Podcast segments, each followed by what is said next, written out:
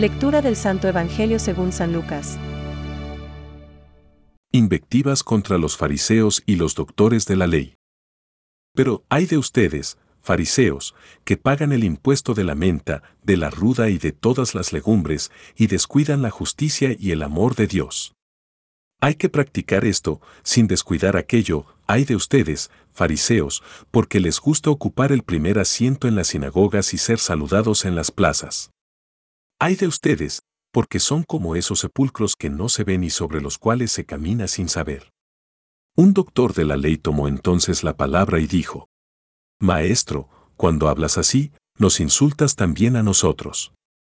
Él le respondió, Hay de ustedes también, porque imponen a los demás cargas insoportables, pero ustedes no las tocan ni siquiera con un dedo. Es palabra de Dios. Te alabamos, Señor. Reflexión. Esto es lo que había que practicar aunque sin omitir aquello. Hoy vemos cómo el Divino Maestro nos da algunas lecciones. Entre ellas, nos habla de los diezmos y también de la coherencia que han de tener los educadores, padres, maestros y todo cristiano apóstol. En el Evangelio según San Lucas de la misa de hoy, la enseñanza aparece de manera más sintética, pero en los pasajes paralelos de Mateo 23, 1 SS, es bastante extensa y concreta. Todo el pensamiento del Señor concluye en que el alma de nuestra actividad han de ser la justicia, la caridad, la misericordia y la fidelidad. Ver Lucas 11:42.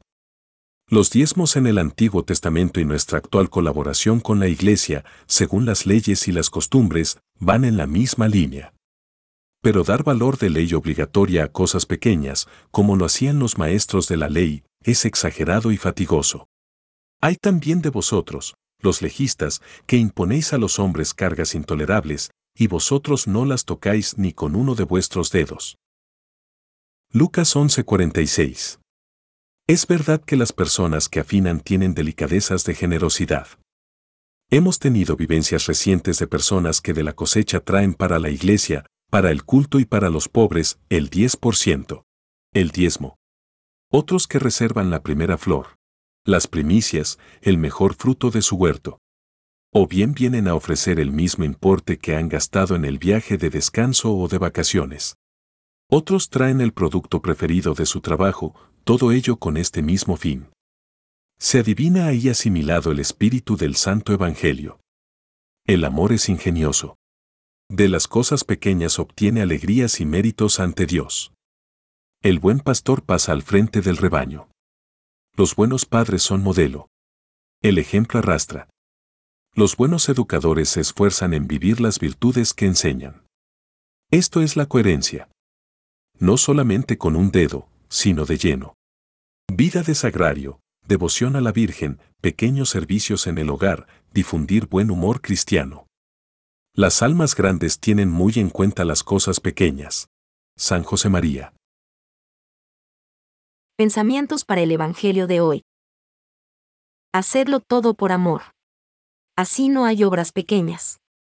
Todo es grande. La perseverancia en las cosas pequeñas, por amor, es heroísmo. San José María. Muchos pueden conocer la ciencia, la teología incluso.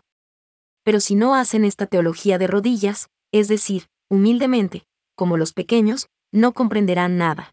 Francisco. Jesús. Con frecuencia argumentó en el marco de la interpretación rabínica de la ley. Pero al mismo tiempo, Jesús no podía menos que chocar con los doctores de la ley porque no se contentaba con proponer su interpretación entre los suyos, sino que enseñaba como quien tiene autoridad y no como sus escribas. Mateo 7,28-29. Catecismo de la Iglesia Católica, número 581.